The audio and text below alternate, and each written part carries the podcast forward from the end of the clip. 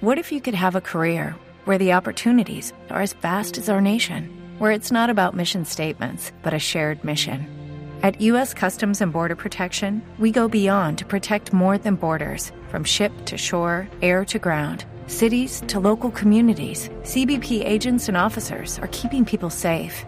Join U.S. Customs and Border Protection and go beyond for something far greater than yourself.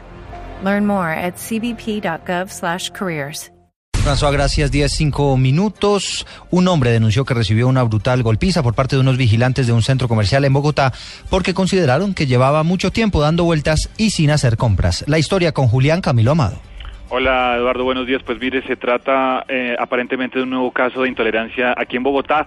Un hombre, un trabajador, un distribuidor de alimentos ingresó a un centro comercial mientras esperaba para hacer la entrega del pedido que debía entregar cuando después de varios minutos de estar en un centro comercial del sector del Restrepo en el sur de Bogotá, unos vigilantes se le acercaron, le pidieron que se retirara y al negarse el hombre denuncia que fue brutalmente golpeado. Esta es la denuncia que hizo Omar Correa.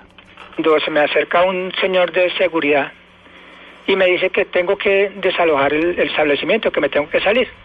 Entonces yo le digo que por qué.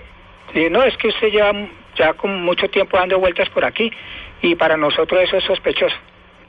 El hombre, Eduardo, aseguró que esto se trata de un caso de discriminación por su eh, color de piel y también por su apariencia. Nosotros, eh, Blue Radio, buscó a las directivas del centro comercial, pero pues se negaron a responder ante esta denuncia. El caso ya está en manos de las autoridades. Julián Camilo Amado, Blue Radio.